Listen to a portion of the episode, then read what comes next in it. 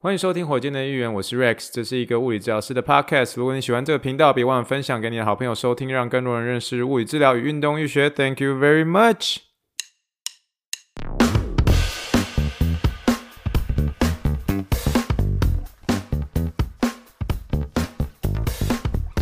Morning, morning, good morning. Think big, dream big, and let's make it to the rocket. 今天是二零二三年七月十八号，欢迎收听第一百四十八点三集的火箭队一员。各位听众，大家好，你好，你好，你好。今天也一样没有气泡水，也没有喝咖啡的声音。今天就是很纯粹的，还是要跟大家来闲聊一下。最近呢，就是在文章上面确实有一点点写不出来，没错，就是确实有。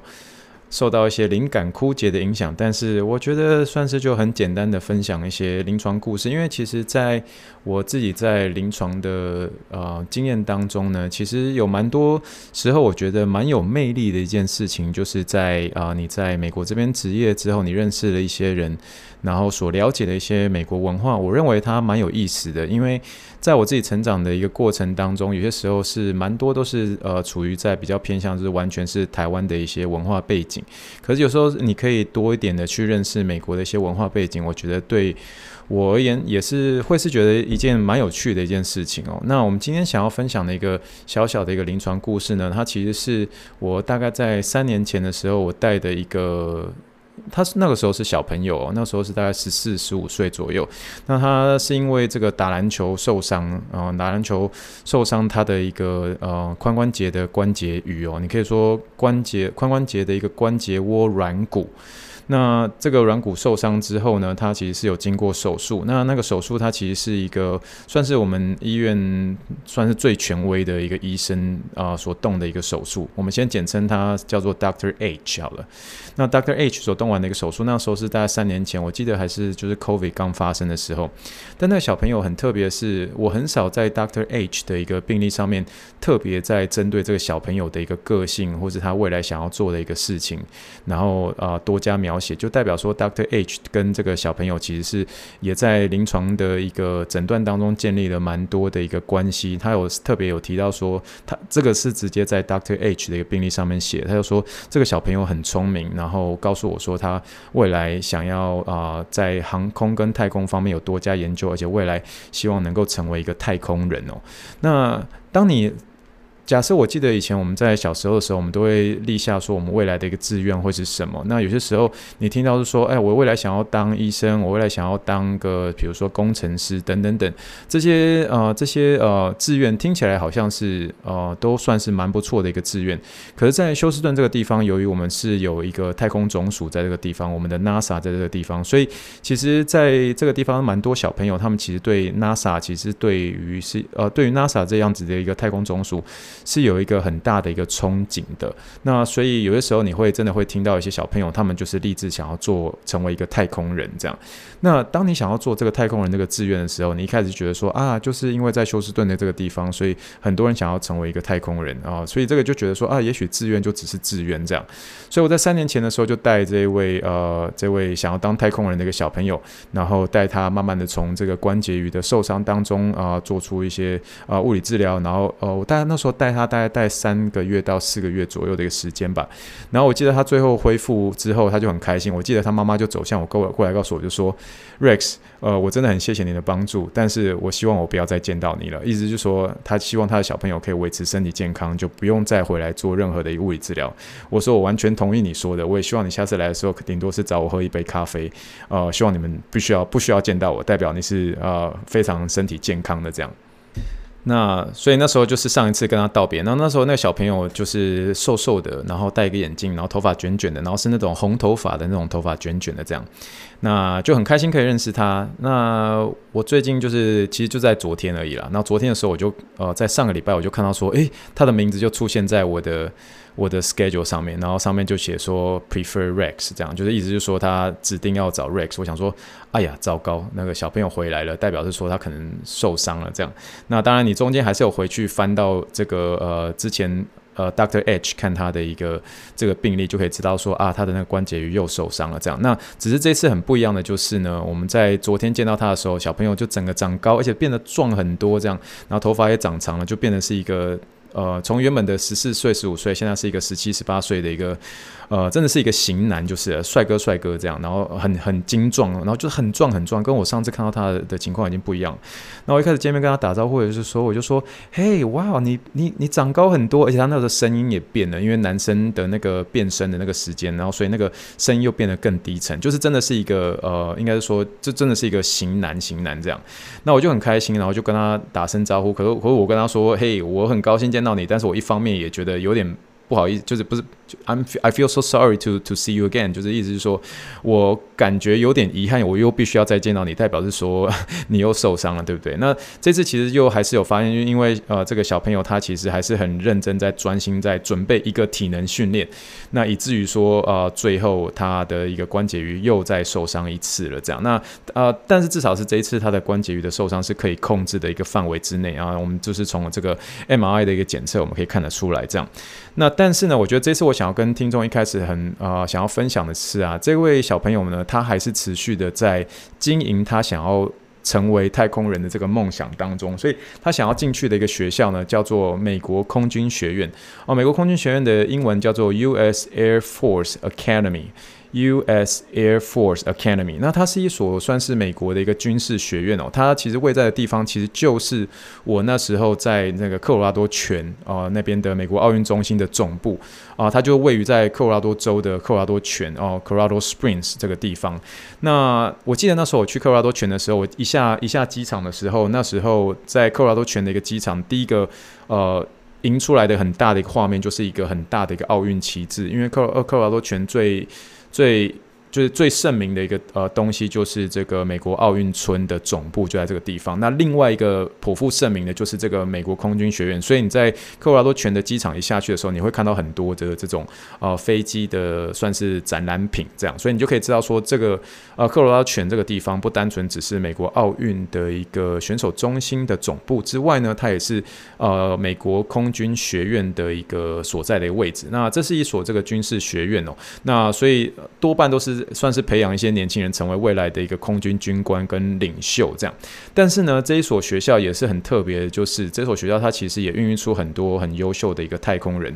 那因为毕竟都是航太，就是航空太空哦，就是就是慢慢的就是从这种空军开始。出来，然后所以这种学院他们的蛮重点的一个领域就是航空跟航天嘛，对不对？所以这些学生们接受了一些比较优秀的一些这种航空跟太空的一些相关训练，最后呢就成为一个这种太空探索的一个呃太空探索领域的一个优秀人物这样。那所以当初他想要念的学校这一所就是其中一所这样。那我就很替他高兴，我就说哇，你现在真的是要准备要进去这一所学校？他说对，但是 Rex，我告诉你说，呃，我现在其实我的这个髋关节还是有些些疼痛，但是目前还是可以控制的范。范围之内，那也透过这 MRI，我可以知道说，哦，原来我还是有一些小小的一个关节瑜的一个撕裂。但是呢，我这次来的最主要目的呢，是希望你可以帮助我完成我接下来的这个目标。什么目标？他就是在七月到十一月的一个任何时间点，等他准备好的时候，就可以去参加这样子的一个体测。所以这样的一个体测呢，就是他。呃，这一个这一所美国空军学院呢，啊、你要进去之前，你不仅是你的学业要很优秀之外，你的你要有一个这个有点像是体能测验要要过关，就有点像是我们啊、呃、以前在呃，我记得我那时候我有一个同学他去。报考，比如师大的一个体育系，然后就会有一个一些术科的一个测试。那你术科要过，你才能够，你才能够进去这所学校。那进去的这个术科的一个，嗯，的一个检测，都只是最基本、最基本、最基本这样。所以他就跟我就说，他的术科必须要过，才能够进去进入这一所美国空军学院，而且他的成绩一定要越越高越好，他才能够。有点像是从他的一个术科成绩当中脱颖而出，那可以会争取一些像是奖学金等等之类的啦。那我现在就是把他的所有告诉我他必须术科要嗯要做的一些参参赛的一个测试项目列出来，这样。那我在今天火箭的议员的一个这个资讯栏里面有列出这一所学校，美国空军学院，他要进去的一个术科检测。那我们先都，我们我们就先讲男生的一个部分就好了，因为、呃、小朋友是男生嘛。那首先的几个，我觉得有些蛮特别的一些东西，呃，我先开始讲一些比较基本的，就是他首先第一个，他是要在呃要跑步嘛，那跑步的话是呃跑一个 mile 要在六分二十九二十九秒以内要跑完。啊，一个 mile 是差不多等于一点六公里啊，要在这个六分呃二十九秒这边跑完。那我我觉得我蛮多火箭队议员听众是很热爱跑步，那这个我相信大家其实应该是有蛮多火箭队议员的一个听众，应该是觉得说哦，这个是应该还还 OK 还 OK 这样。那第二个比较常见的就是说这个 push up 哦，伏地挺身，伏地挺身是要在两分钟内要做六十二下哦，两分钟内要做六十二下这样。好，第三个哦，这个是大家也很熟悉的，每次都听到这个，我们叫做 modified sit-ups 哦，这个就是 sit-up 就是仰卧起坐，仰卧起坐在两分钟内要做八十一下哦，八十一下。那第四个叫做 Shadow Run，哦，Shadow Run 它其实是呃算是两个呃有点像是两个三角杆呐，那两个三角杆的一个距离大概是三十 feet 哦，三十 feet 差不多是呃没有到很远，大概十公尺多左右。然后你一来一跟一回，然后必须要在八秒啊八点一秒之内要完成，就有点像是爆发力这样。这个听起来也都还好。那接下来就是我觉得我这两个我就觉得蛮特别的。首先呃呃这个 pulse up 啊 pulse up 意思就是引体向上。引体向上我，我真的觉得这个真的是美国的标准了，就觉得真的是蛮厉害的。引体向上必须男生的话，引体向上要必须连续做出十二下。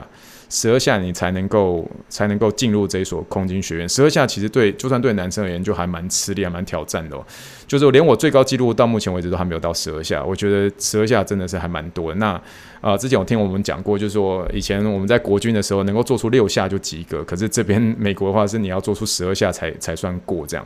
那最后一个我真的觉得这个是很特别，这个实在是特别的很特别这样。他们有一个术测叫做叫做。Basketball throw 就是说丢篮球，那丢篮球他们必须要丢超过这个六十六十九六十九 feet，六十九 feet 的话，你可以想象是说，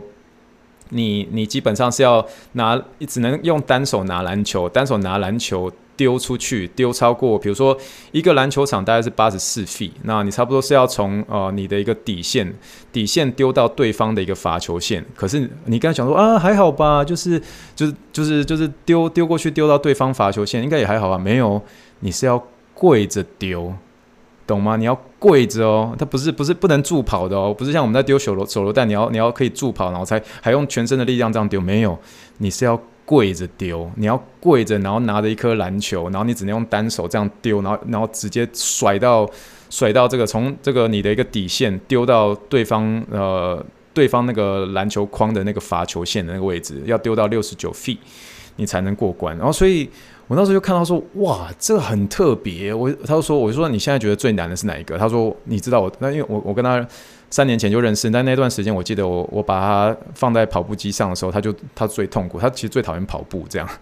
然后他说第二个最难的话，他觉得是这个这个这个丢篮球这一项。他说他目前是丢他要丢六十四 feet，快接近了，可是他觉得他的一个呃核心的稳定度还没有很好，所以他认为这一方面他还需要呃我们这边的一些帮助这样。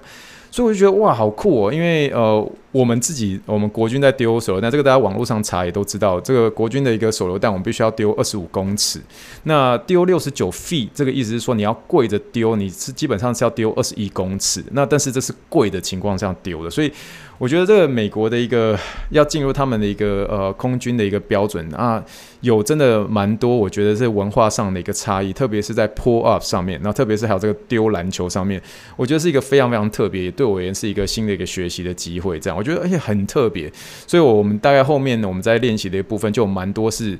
真的要带他实做，就是说你现在跪着跪着丢篮球，你可以丢到多远的一个程度？那我们再从这个方面，我们再做一些评估，来帮助他解决这方面的一些问题。这样，所以呃，我觉得就是听起来蛮有趣的。那我也还蛮想要透过这个节目，想要 challenge 几个呃，我们这个蛮常收听节目的一些大学生们哦，你们现在来试试看看，你在呃，记得你在跪的那个地方，好不好？放一个那个跪下去的一个护垫。我们之前有跟大家聊过，就说呃尽量可以呃跪的时间不要太久，可是跪的时候真的你要跪的话，要有一些保护措施。那我想挑战一些在听火箭队预言的一些听众们，特别是大学生们，你如果跪在篮球的一个底线，你告诉我你可不可以丢到对方的一个罚球线？我觉得我想要知道这个困难度到底是有。对于一个比如说十七岁、十八岁的一个年轻人而言，哦、这到底有有有多困难？所以可以让我知道。那也如果大家有些 feedback 的话，都欢迎让我知道喽。好了，那总而言之就是分享一个这个呃，这个想要当太空人的一个呃小朋友呃，想要准备进入美国空军学院，他所要所要完成的这个 requirement。那这个 requirement 都有 YouTube 的一些影片，我都把它放在资讯栏里面。然后特别这个呃美国空军学院也把这些呃要完成这些体能测试的一些呃测试的影片也都放在 YouTube 上面，大家可以参考一下。我觉得是一个很特别、很特别的一个呃体能测试哦。那我这边给大家参考看看喽。那也算是透过这一篇呢，这个有点像是一个想当太空人的一个小朋友呢，他的呃一个过去所发生的一个髋关节与软骨。髋关节与受伤，或者说髋关节软骨受伤的这件事情，让我们其实可以稍微简单的认识一下髋关节这个关节哦。那髋关节它其实是一个我们叫做 ball and socket joint。ball and socket joint 是你可以把它想象是我之前曾经有跟他分享过，它有点像是你把一个把玩放在一个碗里面哦，就是这种感觉的一个关节，就是它它本身它那两个关节的关节面，一个像是一个碗啊，一个另一边呢算是一个把玩，然后把那个把玩放进碗里面，那就是这整个髋关节的一个形状。所以你骨盆呢，骨盆的那个呃髋关节窝呢，它其实就像是一个碗。那你的一个大腿骨的那个呃大腿骨，我们叫做股骨嘛，叫做 femur，它就像是一个把碗，把它塞进去啊、塞进去这个这个碗里面所形成的关节。所以你就发现说，哎，我们髋关节其实可以做很多的一个动作，包括是往前弯啊，往后弯啊，往侧边弯啊，还有包括还有各式各样的一些旋转方式哦。所以它有点像是说，相对于我们的肩膀的一个关节，我们肩膀的关节呃。之后的一个这个活动度很大的一个关节哦，那也多半是因为我们常常会是一些久坐的一些关系啦，或是我们啊、呃，像是这些小朋友们哦，有些时候很热衷于一些、呃、举重啊、体力的一些运动啊、跑步等等之类，可是常常会因为哦、呃，都只专注在于这个肌力体能训练，可是却没有在他的一个活动度上面多加预备，所以这种像是年轻的一些小朋友，他们你会很很常看到他们都会有一些所谓的有点像是呃这种比较老的一个艺人，叫做这个陈小云哦，我们的陈小云那个动作。就是有点像是你会看到屁股会特别翘起来啊？为什么？因为他们其实就蛮常去依赖他们腰部的一个伸直的一个动作，以至于他们最后就变成有点像陈小云这种翘屁股这种。所以这种就是他们的髋关节的一个前侧就特别紧啊。那等于说他们在做一些举重的一些时候，你要特别提醒他，一定要在在做之前一定要特别做一些这个髋关节的一些伸展运动，还有包括我们之前所聊的这个脚踝的一些伸展运动，以至于他们的一些呃下背痛不至于呃这么容易的一个发生哦。好了，那这算是一些简单的一些小内容。那我们现在快速的聊一下这个髋关节软骨哦。我看到中文翻译叫髋关节软骨啦，英文叫做 labrum，L-A-B-R-A-L。呃，有些人翻译叫做髋关节盂唇哦，这样的也是，它基本上就是一个呃圆形的软骨的一个纤维环，或是有点像是有些人说把它形容像是一个圆盘垫。哦，圆盘垫，它其实它的目的呢，就是帮助你的一个髋关节可以算是均匀的吸收或是负荷你来自于地面的一些力量，或是这个有点像是平均分担你来自于这个下肢的的一些冲击。那我这个 labrum 还有一些很特别的作用，它其实是。有种类似，你可以像是 像是一个真空的一个密封作用哦。什么叫真空的密封作用呢？就是说，你今天如果今天稍微把你的一个呃，你今天人是躺着，然后有一个人去拉你的这个大腿哈，拉你的大腿。可这个拉拉你的大腿呢，你如果这中间没有这个关节盂在这个地方扮演一个真空的一个密封作用呢，把它把它吸回来这个作用呢，你很容易就是髋关节会脱臼了哦。所以这个这个髋关节的一个这个软垫呢，它其实还有一个真真空的密封作用来。算是它可以帮助髋关节能够加强它的一个稳定性，因为它它的活动度是很大的。可是这个髋关节盂唇或者髋关节软骨呢，它其实是有一个增加稳定性的一个作用的。那怎么样的情况之下会发生一些这种啊髋关节软骨的一个撕裂呢？那这个撕裂呢，其实多半都是因为一些这种呃，有点像创伤性的一些呃冲击。像这个小朋友，他之前是因为要扑抢一个篮球，可是他扑抢了一个篮球过程当中，他很不幸的就是呃膝盖做出一个往胸口靠的一个动作，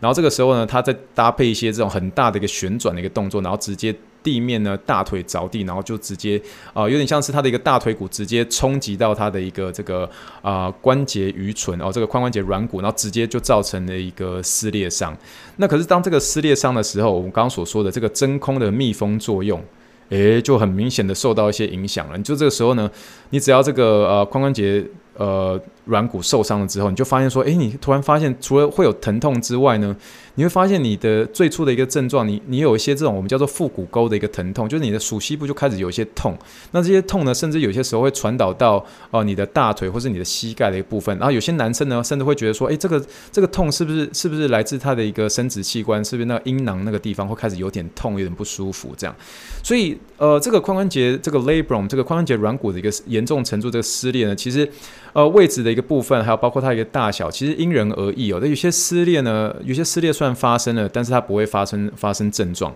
那有些人呢，是在呃只有在活动的时候才会发生一些疼痛，然后它所呃所发生的一些症状可能。蛮多一部分，我在这个临床上面听到的都是说，会有一种关节会有一种不稳定，甚至有些卡卡的感觉。那有些时候呢，他甚至会听到一些很特别的一些声音，特别是你在把你的脚这种抬高，然后做出一些外转姿势的时候，你会发现咔啦咔啦咔啦咔啦的这些声音，这样。那这种声音呢，其实有些人呢会说，就是说，诶，我有时候我这个脖子特别紧啊，然后特别时候啊，有些时候把它做一些快速的扭转，就发出这样咔啦咔啦的声音的时候，哎，觉得诶特别舒服。那特别舒服的时候，你再仔细呃停留一下，大概停留大概十五分钟到二十分钟之后，你才能够发再发出第二次咔啦咔啦的一个声音。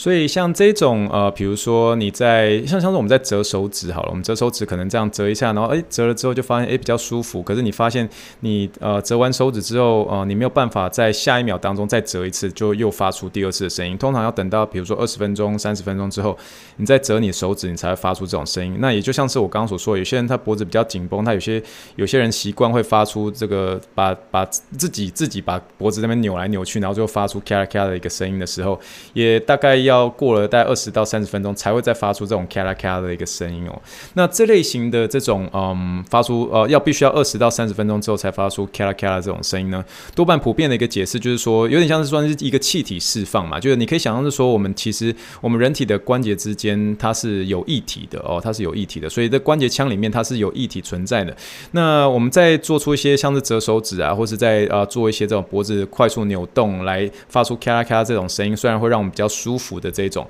那它其实就是把你的一个关节腔做至做出一个嗯拉大一个伸展的一个行为，以至于说这个关节里面发生了一个负压。那这个时候呢，其实关节液当中会有一个气体啊，通常是指这个氮气，它可能会像是一个形成一个气泡。那在气泡的时候呢，就是因为这些负压的关系，就发生这些气泡的一些破裂。那破裂的时候就啪啪啪啪就发出这种咔啦咔啦一个声音。那这种情况呢，多半都是要在呃，比如说一段一一段时间之后才能够啊、才能够再次发生，因为这个气泡。呢，必须要重新的一个形成嘛。那这些气泡，是由这个呃普遍所定义的，都是说这个氮气哦，氮气这样。那这种这种发出咔咔的声音，是对我们临床而言是算是相对的比较呃健康一点点的啊。就就像我们在做一些徒手手法的时候，我们用一些这种呃快速的一些方式呢，呃快速也不敢说扭转啊，快速的一个活动啊、呃，快速的做一些徒手方式呢来让这个关节发出一些咔啦一些咔啦一些声音。那这种有些时候会有一些心理作用，这个患者会觉得说，哎。还蛮舒服的这样，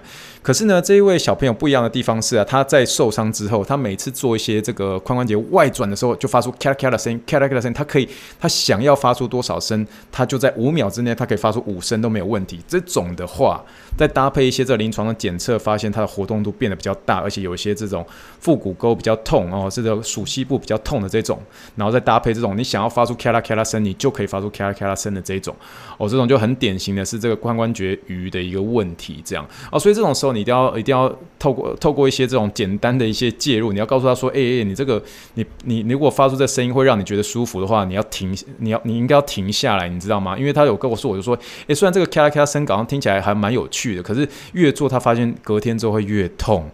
哦，所以同学，你知道有些时候我们在做一些这种折手指的时候，觉得很舒服，然后二十分钟、三十分钟之后再做，呃，就就可以再发出一次声音啊。这种就像我说的，在临床上面是相对健康，可是我们也不会在临床上去追求这件事情。那更何况你是那种五秒内。哦，就可以发出五次的髋关节鱼发出咔咔的声音的时候，你就 you have to stop man，你就你要你要停下来，你知道吗？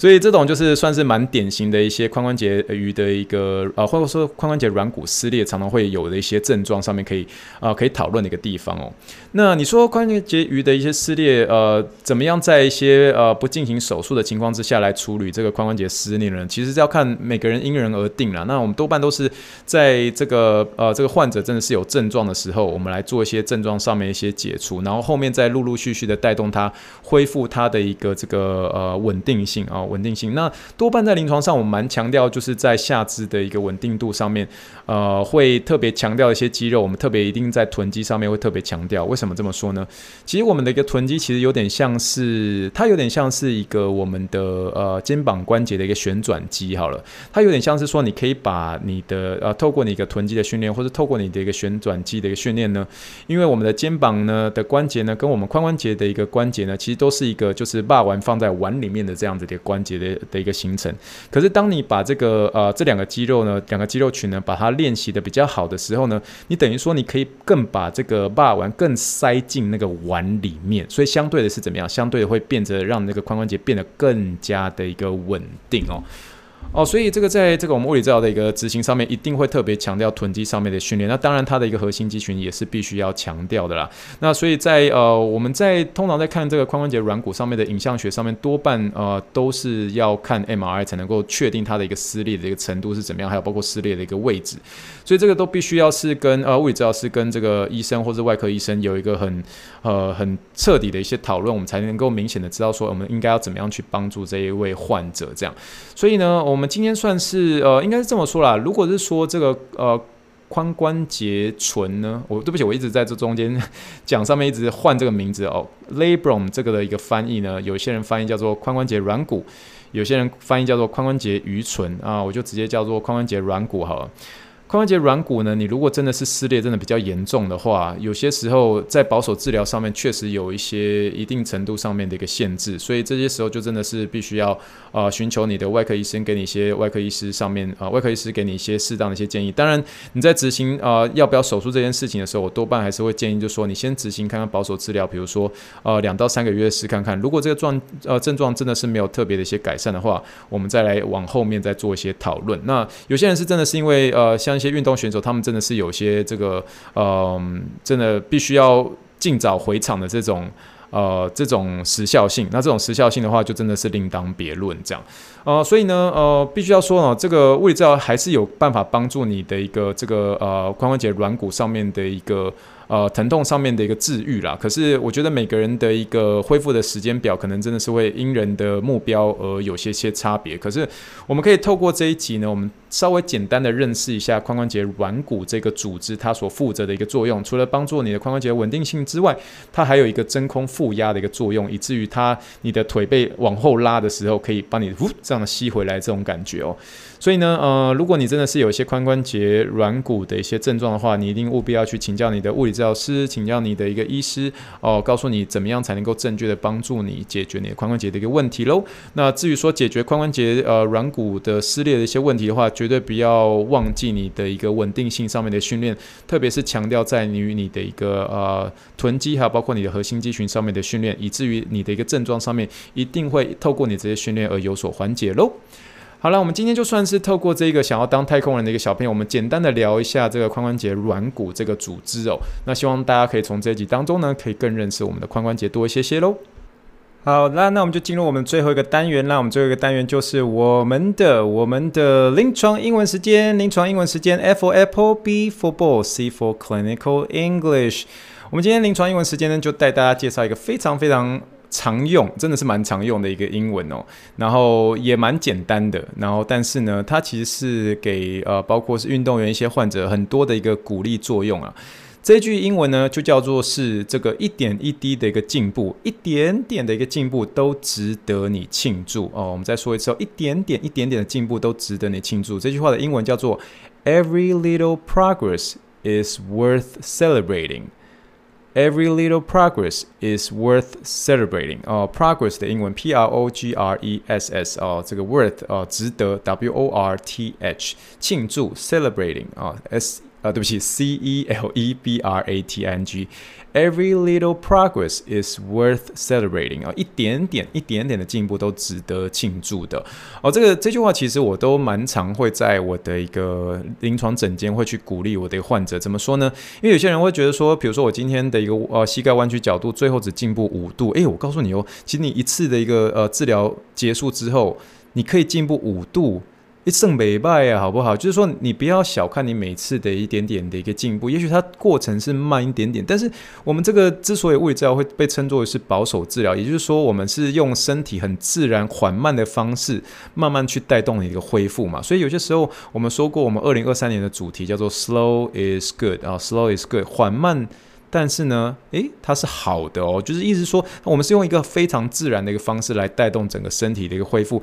所以你不要轻忽，你每次有一点点的一些进步，这一点点的一些进步都非常值得你庆祝，你就值得回去喝开一杯气泡水来喝一下，好不好？所以一点一滴的一个进步都值得你庆祝。这句话就说，Every little progress, every little Small progress，好不好？就非常小的一个进步，is worth celebrating. Every little progress is worth celebrating. 一点一滴的一些进步都值得你庆祝，好吗？所以这一句话分享给大家，非常好用，很常用，很常用。我就几乎有的时候，我同事就觉得，我、哦、怎么一直我在讲这句话？Every little progress。Worth celebrating，好吧，就是我就觉得有些同事已经开始会学我讲话，你知道吗？好，anyways，这个就是我们今天的一些简单的一些内容啦。希望大家可以从这一集的火箭队员音乐当中，除了可以呃认识一下这个美国空军学院的一些这个你要准备报考的一些基本的一个术测，呃术科的一个检测，你应该要怎么样？那如果有年轻人啊，好不好？这个年轻人，特别是一些大学生们，告诉我你会不会在跪的一个情况之下，记得跪下面那个膝盖下面要放一些护垫，然后跪的然后